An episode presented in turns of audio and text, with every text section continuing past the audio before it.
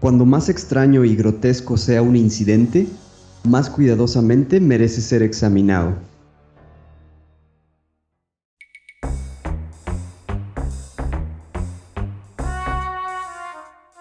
La cacería de historias continúa y no dejaremos escapar ninguna. Solo necesitamos encontrar a quien esté dispuesto a compartirlas. Justo estaba viendo estos detalles cuando se dio cuenta de algo más perturbador. Solo podía ver de su cintura para arriba. No tenían piernas. Nunca había experimentado esa sensación. Literalmente, el estadio entero retumbaba bajo nuestros pies. Una vez más, comenzó a sonar el teléfono. No quería contestar, pero el sonido me estaba volviendo loco. Por si fuera poco, en el horizonte, un rayo azota la cima de la montaña, justo en la dirección hacia donde nos dirigimos, haciendo temblar la tierra bajo nuestros pies. Soy Pablo. Yo Miguel. Y, juntos somos cazadores de historias.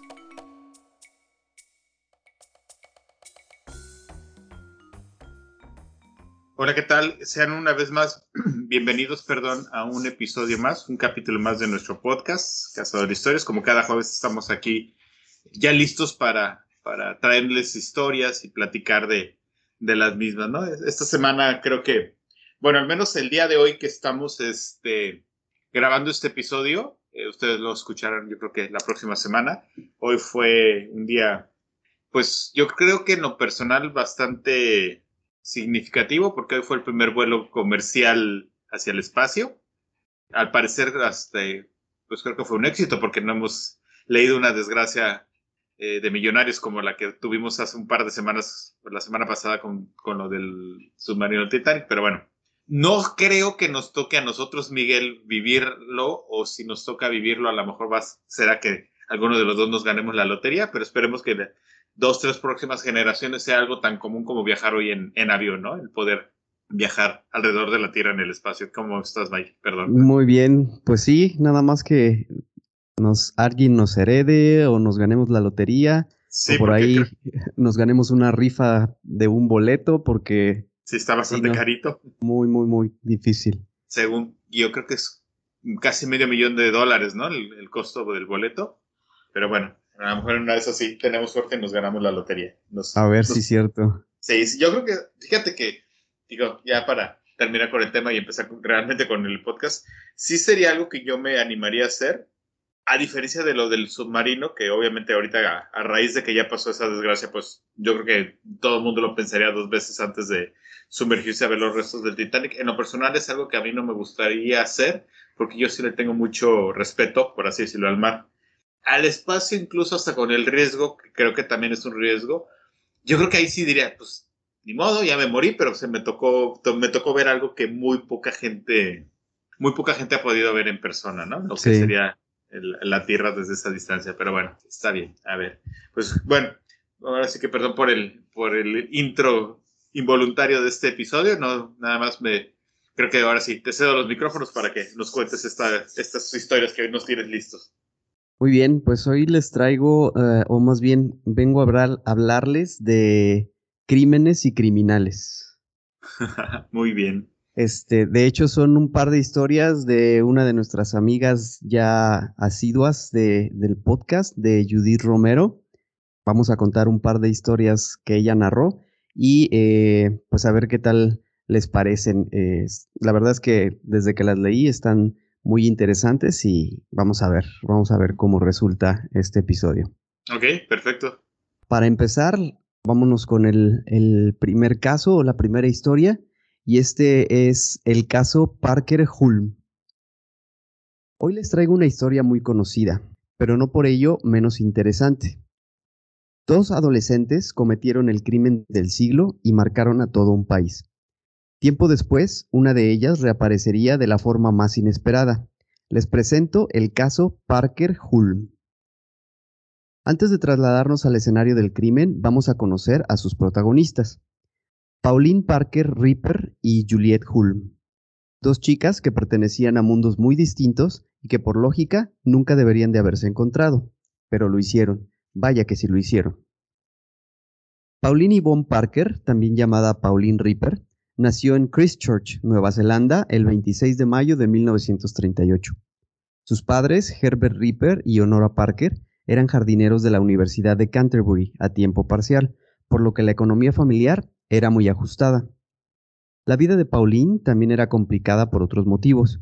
Siendo muy pequeña, contrajo osteomielitis y estuvo a punto de morir. Aunque salió adelante, padecía fuertes dolores en la pierna, lo que unido a su carácter tímido la convirtió en una niña solitaria en el colegio. Como se vería más adelante, también había otro detalle. Herbert Ripper y Honora Parker no estaban casados, por lo que Pauline y su hermana Wendy eran legalmente hijas ilegítimas. Aunque no se sabía públicamente, la presión para esconderlo era brutal. Nuestra segunda protagonista, Juliette Marion Hulme, vino al mundo en Londres el 28 de octubre de 1938. Su vida no podía ser más distinta a la de Pauline. Era de clase acomodada y su padre, el físico Henry Rainsford Hulme, fue uno de los padres de la bomba de hidrógeno británica. Sí tenía algo en común con Pauline. Siendo pequeña, contrajo la tuberculosis y su salud se vio muy afectada. Por consejo médico, Juliet fue enviada a vivir a lugares cálidos, primero al Caribe y después a Sudáfrica. Sus padres se quedaron en Inglaterra. Juliet no se reuniría con sus padres hasta 1948, cuando Henry fue nombrado rector de la Universidad de Canterbury, en Christchurch, la familia se trasladó ahí y Juliet empezó a estudiar en el Instituto Femenino de Christchurch, el mismo en el que estudiaba Pauline Parker. La mala salud de Pauline y Juliet fue lo que las hizo conocerse. Ambas estaban exentas de la clase de educación física y compartían esas horas. Poco a poco fueron descubriendo que tenían otras cosas en común, como su amor por los libros y una imaginación desbordante. La relación no tardó mucho en tomar un cariz extremadamente intenso.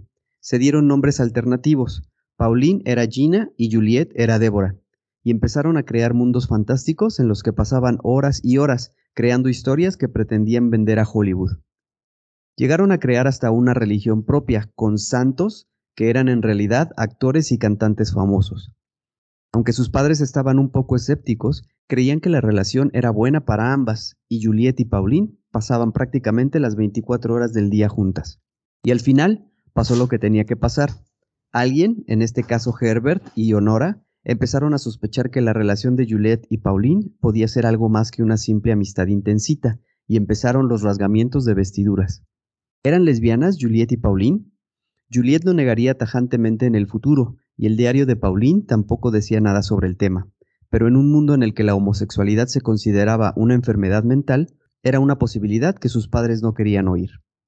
Así pues, los dos matrimonios acordaron separar a las chicas. Ya en el verano de 1953, Pauline no fue invitada a pasar las vacaciones con los Hulm, como sí habían hecho otros años. Era el principio de la tragedia que estaba por venir. En 1954 la vida de los Hulm se desmoronó. Henry dimitió de su puesto en la universidad por problemas con la junta directiva, y la madre de Juliet, Hilda, empezó una relación con otro hombre que acabó provocando el divorcio del matrimonio. Henry decidió volver a Inglaterra con su hijo Jonathan, e Hilda iba a volver también, sola. Juliet iba a ser enviada de vuelta a Sudáfrica para que su salud no se viera afectada. Las chicas vieron el cielo abierto. Si Pauline se iba con ella, podían estar juntas indefinidamente. No está muy claro por qué las dos chicas convirtieron a Honora Parker en el escollo a superar para estar juntas. Tal vez fue porque Honora fue la que se alegró de forma más evidente de su separación. Tal vez fue porque cambió a Pauline de escuela, o tal vez no hay explicación. En cualquier caso, las chicas empezaron a tramar un plan fatal para deshacerse de Honora Parker. El 22 de junio de 1954, 12 días antes de la fecha establecida para la partida de los Hulm, lo llevaron a cabo. La tarde de ese 22 de junio, Pauline y Juliet se fueron a dar un paseo con Honora y pararon a tomar un té en una cafetería del Victoria Park.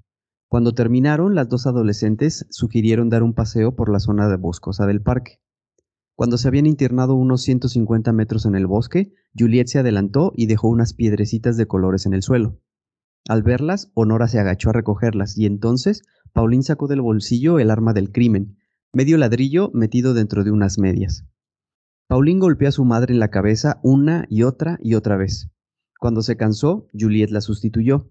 Se calcula que pudieron ser 20 veces en total. Cubiertas de sangre, las dos adolescentes corrieron hacia la cafetería donde habían tomado el té, gritando y llorando. A los dueños de la cafetería les dijeron que Honora se había caído y golpeado en la cabeza, pero cuando la policía llegó e inspeccionó el cadáver, quedó claro que aquello no había sido un accidente. Honora tenía heridas defensivas en las manos, además de las decenas de golpes. El ladrillo ensangrentado fue descubierto a pocos metros del cadáver, y las dos chicas fueron severamente interrogadas. Finalmente, Pauline confesó el crimen, intentando excluir a Juliet de la ecuación. Fue en vano, claro. El juicio fue una de las cosas más sensacionalistas de la historia de la prensa, que teniendo en cuenta lo que hay en estos temas, es decir mucho. Se descubrió que Herbert y Honora vivían en pecado.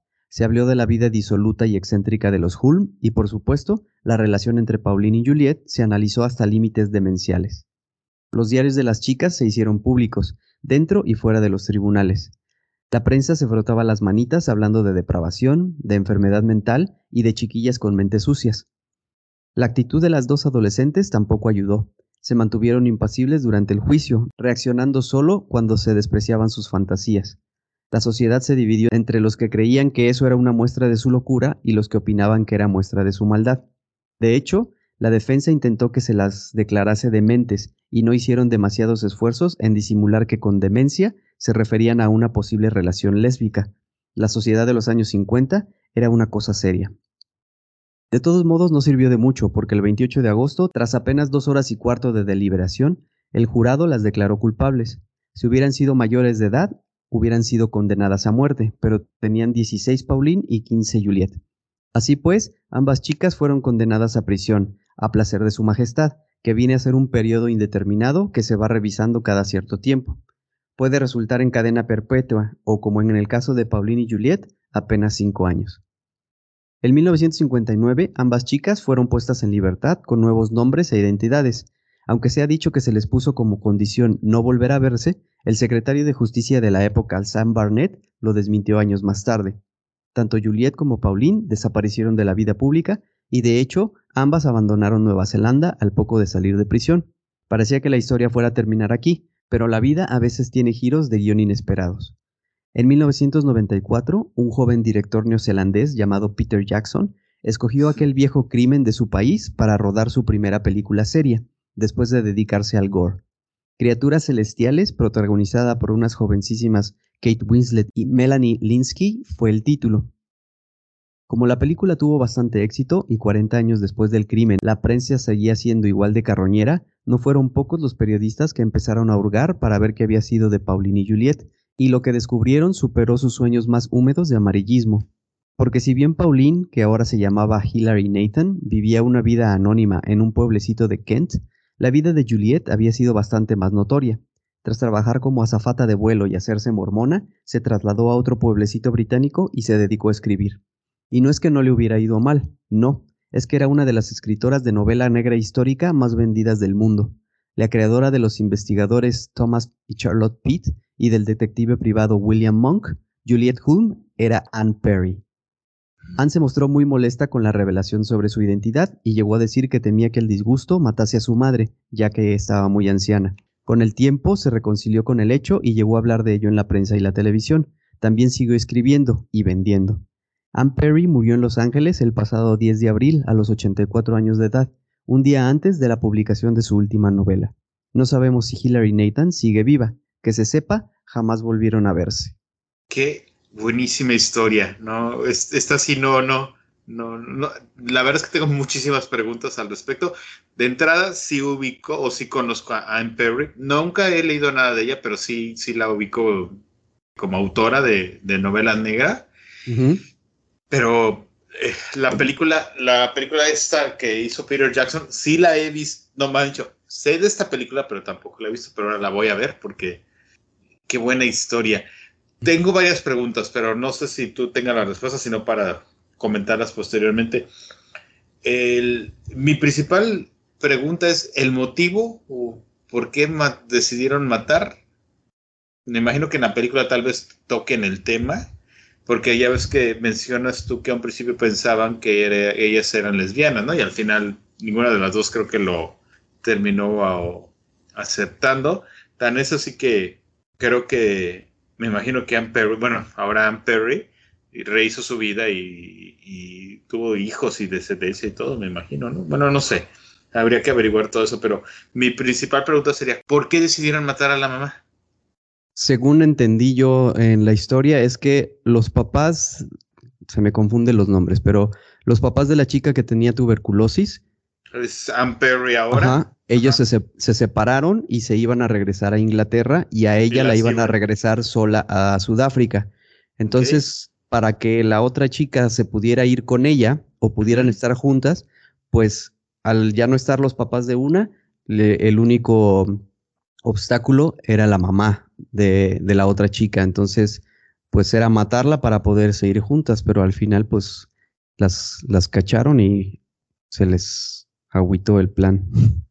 Estoy, mira, mientras estamos platicando de eso, me puse a ver la, a googleé la, la película, la de Criaturas Celestiales, y sí, es Kate Winslet, es una de ellas. La otra actriz que, que hace de la otra amiga, por nombre no la ubicaba, pero ya que la vi dije, sí, también ya sé quién es, es Melanie Lins- Linsky. Es muy buena también, de hecho es de las pocas actrices que me cae bien y me cae mal. Recuerdo al personaje porque es muy buena. Este, sí, tenemos que ver esa película, obviamente. Sí, ya muy, está muy, anotada. muy, muy buena historia. La verdad es que ese giro de tuerca de cuando dijiste quién terminó siendo, no. Ajá. Porque al principio, conforme fuiste platicando, la dije, ah, está interesante. Y ya lo de. Mi principal pregunta era de, no, pero ¿por qué decidieron matar? ¿no? Y ahorita ya me respondiste eso. Pero cuando dijiste que era una conocida autora de novelas y todo, y ya cuando dijiste el nombre, yo, claro que sí, sí la conozco. Sí sé quién es. Muy buena historia, Miguel. La verdad es que sí. Y muy, creo que le tenemos que agradecer a, A Judith, como A siempre. Judith. Sí, Sí. no, no, muy, muy buena. Bueno, eh, ¿continuamos? Pues, sí, eh, pasamos a la segunda, que también está muy interesante. A ver qué tal les parece esta. Eh, esta se llama El asesinato de Hazel Drew. Les traigo un relato de muerte, secretos y pueblos cookies con gente muy turbia. Un crimen que pudo haberse olvidado de no ser por una serie de televisión que se estrenó más de 80 años después del suceso. Esta es la historia del asesinato de Hazel Drew.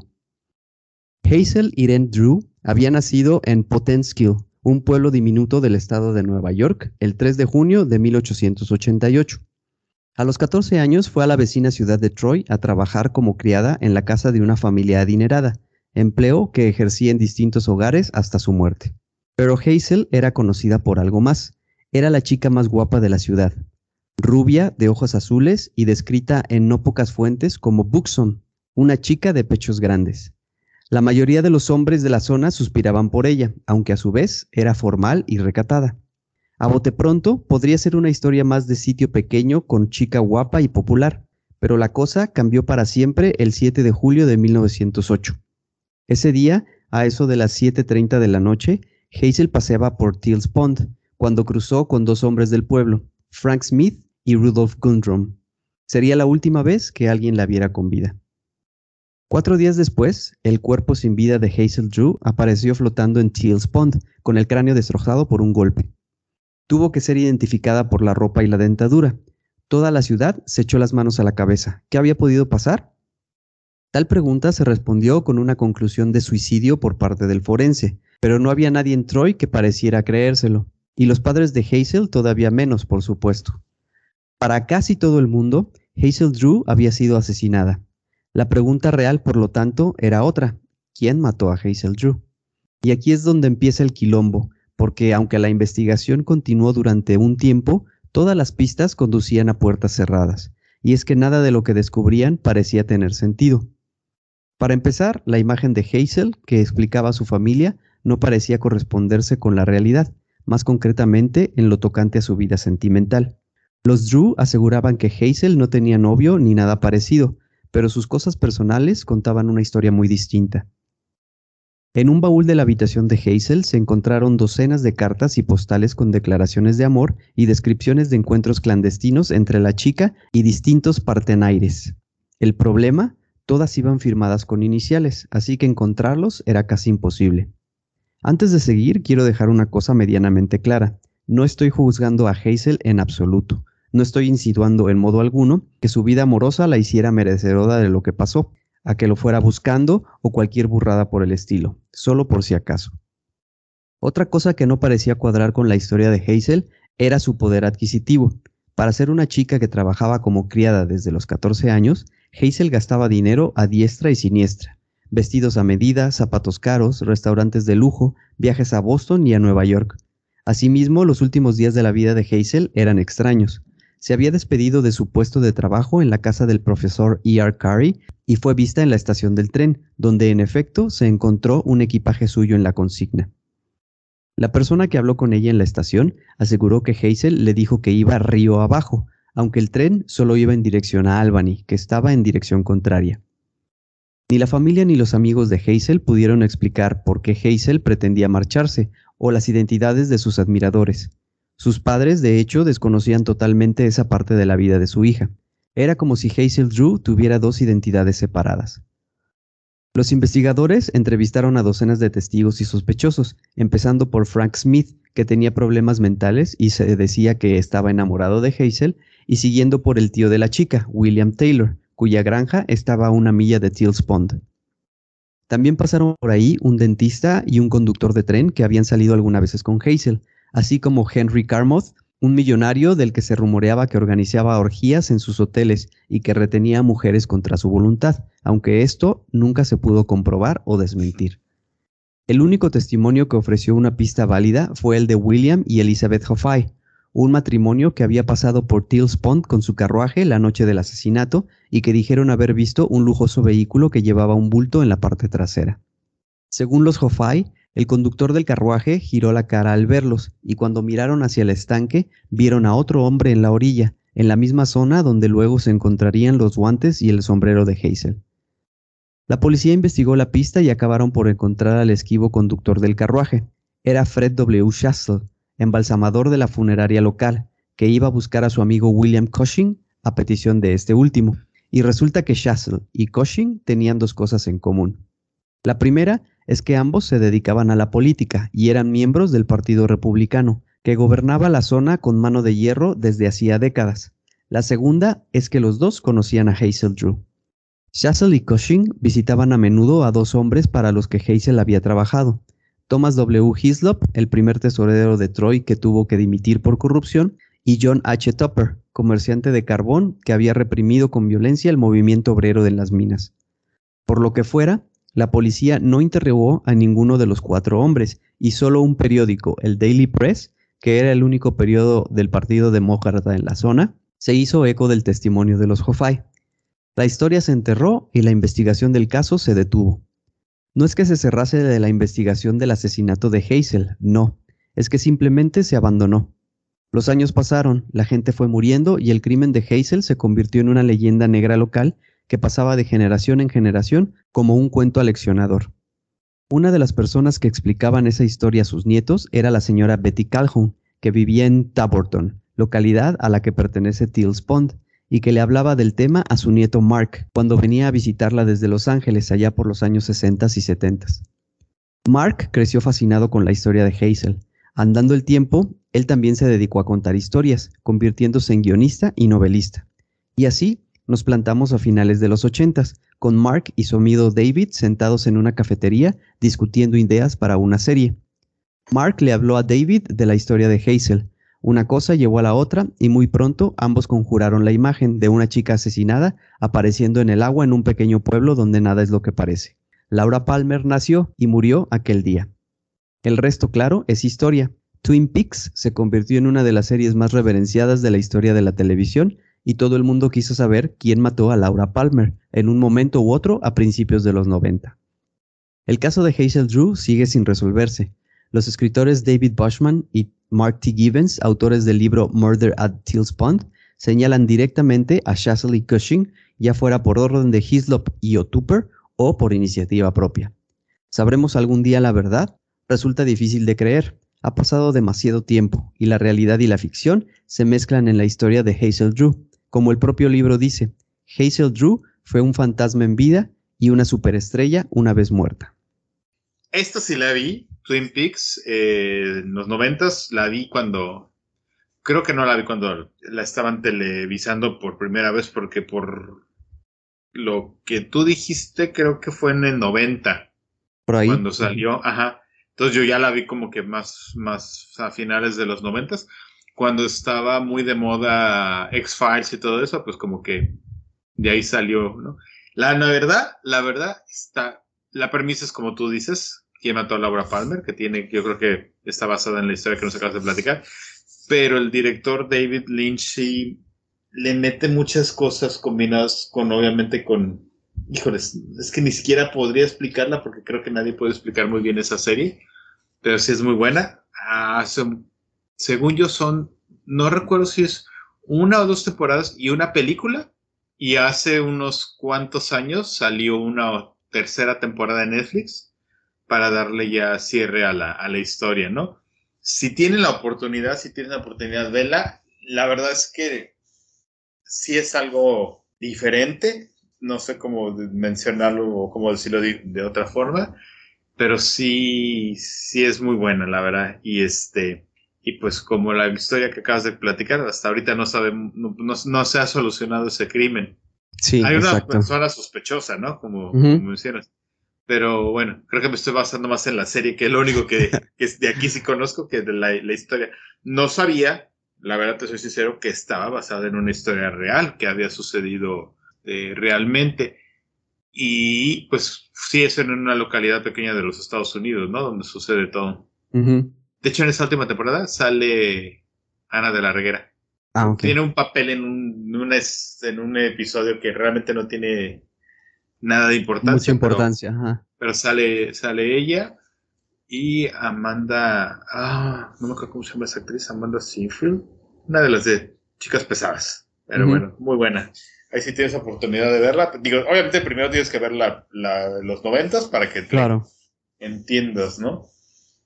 Pues la anotaremos ahí en la, en la lista de series por ver. Pero sí, sí, muy buenas ambas las ambas historias, ¿no? Creo que ya es este garantía los, los hilos que, que este, sube al Twitter y pues que, que bueno que nos permite que los compartamos, Platicarlos, ¿no? ajá. Para exacto. tal vez aquella gente que no la conozca o que no la siga en Twitter, pues nosotros poderla hacerle un poquito de publicidad, ¿no? Porque no creo que la necesite, Claro. Oh, pero, pero qué bueno. Eh, ambas historias me gustaron mucho. Me sorprendió mucho la primera, te soy sincero, esa sí, Sí. fue así de. "Ah, qué bueno. Pues antes de, antes de que despidas el episodio, nuevamente le agradecemos a, a Judith por eh, habernos permitido leer este par de historias. Tú Este, tienes más presente su red, su Twitter, ¿no? Para que Sí. la, la menciones. Sí, sí, el, el Twitter es arroba Wurzel, W-U-R-T-Z, el número 3, L. Wurzel, ¿no? Ajá, O algo así exacto. pronuncia. Sí, sí, Para quien guste seguirla y, y enterarse más, porque sí, yo, yo también la sigo obviamente en, en Twitter. Y sí, cuando me aparecen los hilos, sé que son, son garantía, ¿no? Porque la verdad es que sí, sí, tiene una forma muy característica de, de platicar las cosas. A lo mejor hay varios que yo ya conocía la historia o he leído al respecto, pero con sus palabras creo que les da un sabor diferente, ¿no? sí, totalmente. a, a las historias, pero bueno. Este, ¿Tú algo más que quieras mencionar? Si no, pues creo que me, me- les recordaremos también las nuestras. Sí, sí, En Twitter estamos como Casa Historias P, para que nos sigan. Eh, en nuestro Facebook, Cazadores de Historias Podcast, así nos pueden buscar. Ahí, de hecho, es donde, donde más seguidores tenemos. Muchas gracias. Eh, nuestro correo, cazadores de historias podcast, arroba gmail.com. También les recuerdo nuestro canal de YouTube, para que ahí le den campanita de seguir y demás. Este, poquito a poco creo que también estamos este, empezando a tener más interacción en, de la gente en YouTube, ¿no? Y pues Sí. obviamente donde nos escuchen, les estamos muy agradecidos porque son varias las plataformas donde nos pueden encontrar y esperemos que poco a poco tengamos más, ¿no? Esta última temporada ha sido la más larga de, los, este, de las cuatro que hemos tenido. Bueno, esta es la cuarta y estamos ya preparando la, la recta final, ¿no? Para, para terminar esta temporada y darnos un, un break para traer más historias, ¿no? correcto. Este, pues nada, eh, les agradezco mucho y Miguel termina de, de despedir también tú. Pues nada, les agradecemos como cada ocho días y nos estaremos escuchando la próxima semana. Ya saben, todos los jueves en la plataforma de su preferencia. Muchas gracias y nos estamos escuchando. Hasta Bye. luego.